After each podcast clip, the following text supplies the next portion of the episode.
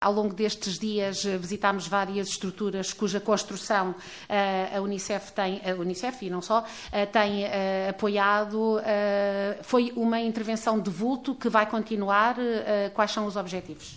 Sim, Unicef tem uma estratégia de apoio ao Ministério da Educação que consiste na reabilitação e reconstrução de infraestruturas escolares danificadas pelos ciclones está enmarcada dentro da Building Back Better, reconstrução eh, melhor, e este programa de, temos diferentes financiamentos eh, de reabilitação de escolas e um deles é este financiado pela União Europeia.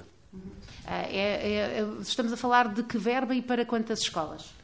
Sim, eh, temos um financiamento, como indicava, da União Europeia para diferentes atividades, eh, uma das quais é a reconstrução e eh, que tinha uma verba aproximada de 3 milhões 500 mil euros e iria beneficiar 223 salas de aulas, eh, num total de 39 escolas. Mas não é uma construção qualquer, tendo em conta a exposição de grandes eh, áreas deste país aos eventos climáticos extremos, é uma construção para o futuro, mas assente nos saberes e nos uh, materiais locais, é assim? Com certeza.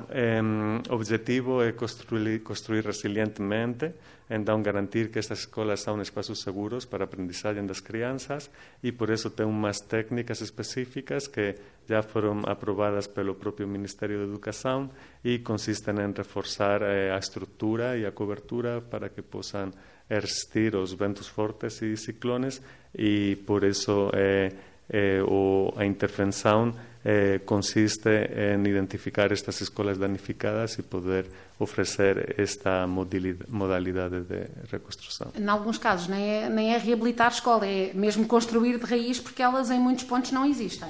Sim, por isso a palavra que está a usar é reconstrução, porque temos dois, duas modalidades.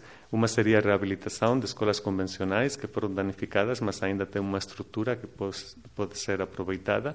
E outra estratégia é aquelas escolas precárias que foram totalmente destruídas, é, reconstruir, construir de raiz, construir novamente, é, com materiais é, locais e contribuição da comunidade para podermos ter estas novas salas de aula. Porque daqui pode vir também a empregabilidade da população local, pedreiros locais, isso também está contemplado ou é algo que, eh, que eh, está um bocadinho do lado de quem implementa a ação do, do terreno, que a Unicef não está no terreno, não é? Tem os seus parceiros também.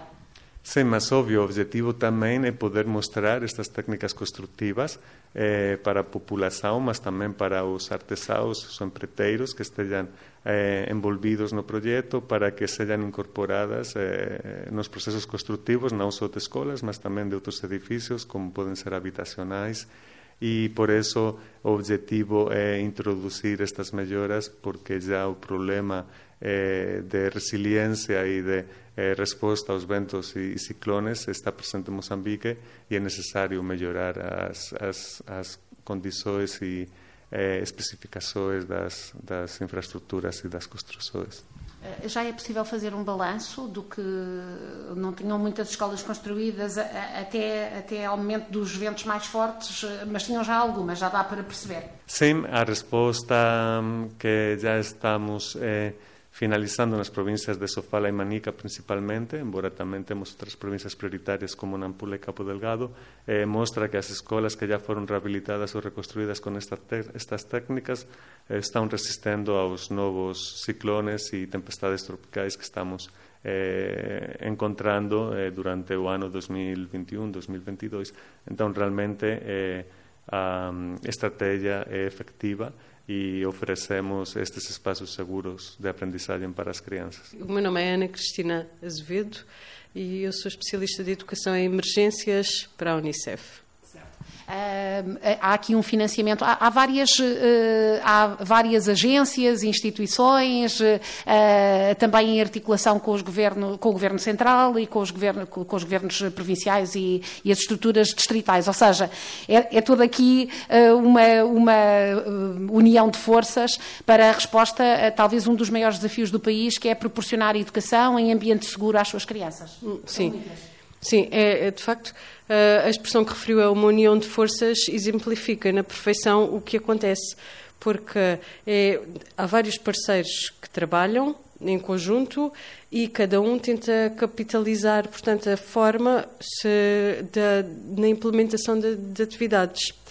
Dentro da sua especialidade, nós temos especialidades de, portanto, a Unicef uh, uh, dedica-se aos vários setores da, da proteção de crianças e também da, do desenvolvimento, e depois temos outras agências que também trabalhamos em conjunto e uh, tentamos uh, exponenciar o impacto no, nos beneficiários. Estamos a falar de valores avultados. Na resposta a emergências dos ciclones Idai e Kenneth, houve grande atenção internacional ao que estava a acontecer, porque também marcou, foi tido como o evento que era o primeiro país a ser a sofrer do câmbio climático e, uh, e como tal marca um momento histórico que, que, que é relevante para todo, para todo o mundo e uh, houve, portanto, houve muitos doadores que, que estiveram na intervenção. As atividades demoram algum tempo, principalmente quando falamos de atividades de longo prazo, como é o caso da construção. E, um, e aí, nesse caso, uh, estamos a falar de, de muitos milhões. Estamos a falar, portanto, quando falamos de, do, do, financiamento generoso da União Europeia, estamos a falar de 8 milhões de dólares no total. Portanto, como, como disse o Rafael, uh, uma parte é uma componente da construção e outra componente é a componente que tem a ver com a formação, a capacitação dos professores, o restabelecimento do curso das aulas numa em normalidade, do fornecimento de materiais aos estudantes, que perderam tudo, e às crianças e às famílias. Um, uma das vertentes foi também, e que foi uma inovação em Moçambique, foi o, o portanto, criar programas de apoio psicossocial pós-catástrofe, Uh, e, uh, e todo, todo um conjunto de atividades que também teve a ver com a, com a recuperação de uma catástrofe natural. Moçambique é, tem, tem, sido, tem sofrido várias catástrofes naturais e, portanto, temos os ciclones, temos as inundações, temos Covid e, uh, e as recentes tempestades tropicais, portanto, a Ana e Gombe. Todas elas são cumulativas porque há, há crianças que, ao mesmo tempo, já passaram por uma catástrofe natural de um, de um ciclone, eh, foi, tiveram de fugir da região onde se encontravam por causa da violência e, para além de todos os fatores de pobreza e de carência extrema eh, ou que certas regiões eh, sofrem, certas populações têm como, como uma realidade. E tudo isto num, num contexto de, de, explosão demográfica.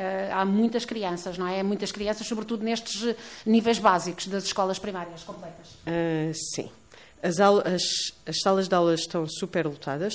A população, portanto, tem, uh, uh, se nós falarmos da distribuição populacional, a maioria da população moçambicana tem menos de 20 anos. Uh, e isso tem um impacto em, todas as in, em toda a oferta de serviços que, que, estão disponíveis. Uma delas são, são as escolas, o número de professores.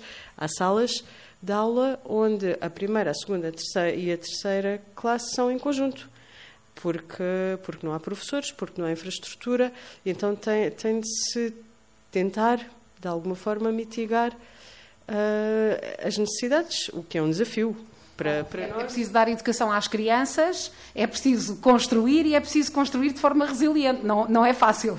Sim. Sim, depois é preciso manter as crianças na escola. Portanto, que, que as crianças não deixem a escola porque precisam de trabalhar, por casamento ou por outras limitações que, que acontecem nos meios mais necessitados, com populações em, em situação vulnerável. Eh, e depois também é preciso assegurar a manutenção dos edifícios, não é? Que as pessoas se apropriem deles e que tratem bem deles. Sim, com certeza um dos desafios também é o investimento que se faz nas infraestruturas escolares que possa ter a correta manutenção. Então também há um trabalho conjuntamente com o Ministério da Educação para fortalecer eh, essa manutenção através das próprias escolas, capacidade para poder eh, reparar ou fazer pequenos trabalhos de manutenção das escolas. Eh, e essa linha de trabalho, obviamente, é a meio e longo prazo e não está enquadrada dentro da resposta de emergência, mas é muito importante sensibilizar ao Ministério, aos donos da obra, aos utentes das escolas, eh, da manutenção dos edifícios. Há, há, muitos parceiros, há esta união de forças e uma das partes também está com o governo moçambicano, eh, que eh, é responsável eh, por eh, assegurar a educação à sua população ehm, e tem, tem, corrido bem esse trabalho de articulação. Há responsabilidades que são do lado dos, dos governos, dos vários governos, das várias estruturas governativas. Sim, nós temos presença a nível central e a nível descentralizada em algumas províncias e a missão é apoiar o governo na implementação das atividades de educação e educação em emergências, mais especificamente, nas várias regiões afetadas. Uhum a emergência, a emergência é num, é num momento, não é? mas depois é preciso trabalhar no longo prazo, mas também é isso que estão a fazer com esta, com esta resposta ao nível da, das estruturas, da capacitação, da apropriação. Sim, cada vez mais as atividades que se desenvolvem e que são planificadas pelo, pelo Unicef são no sentido de serem duráveis, não é? Um, portanto, ao passo que Havia intervenções que são intervenções de emergência imediata, eh, um mês, dois meses, eh, tendo como objetivo reabrir as escolas, mas que perdurem ao longo do tempo. E cada vez mais se tenta que as atividades de emergência tenham uma sustentabilidade a longo prazo. E isso seria o desejável. E, e, portanto, é nisso que, que, estão a trabalhar e nos próximos anos, eu, eu, peço desculpa, penso que o Sr. Doutor já referiu, uh, quantas escolas ainda vão ser, uh, vão ser uh, construídas ou reabilitadas? Sim, temos diferentes financiamentos, eh, alguns já finalizados e outros ainda em processo. E, em total, através dos fundos canalizados por Unicef, eh, temos umas 200 escolas beneficiárias eh, deste tipo de intervenção resiliente, de reconstrução e reabilitação resiliente, em quatro províncias prioritárias, Cabo Delgado, Nampula, Sofala e Manica. Temos um eh, número considerável de escolas eh, reabilitadas, reconstruídas, e há outras que ainda estão em processo porque eh, precisamente a característica desta intervenção eh, leva umas necessidades de levantamento e de produção dos documentos técnicos, eh, seleção dos empreiteiros, eh, que às vezes eh, elongam o processo de cronograma, o processo construtivo. E por isso é, é uma resposta que enquadramos na fase de recuperação eh, e leva um tempo. Em relação às, às uh, organizações que trabalham convosco, mesmo na implementação do projeto, são, são várias, nós só visitámos os projetos da OICOS, que é uma organização eh, portuguesa e é que foi mais fácil chegar.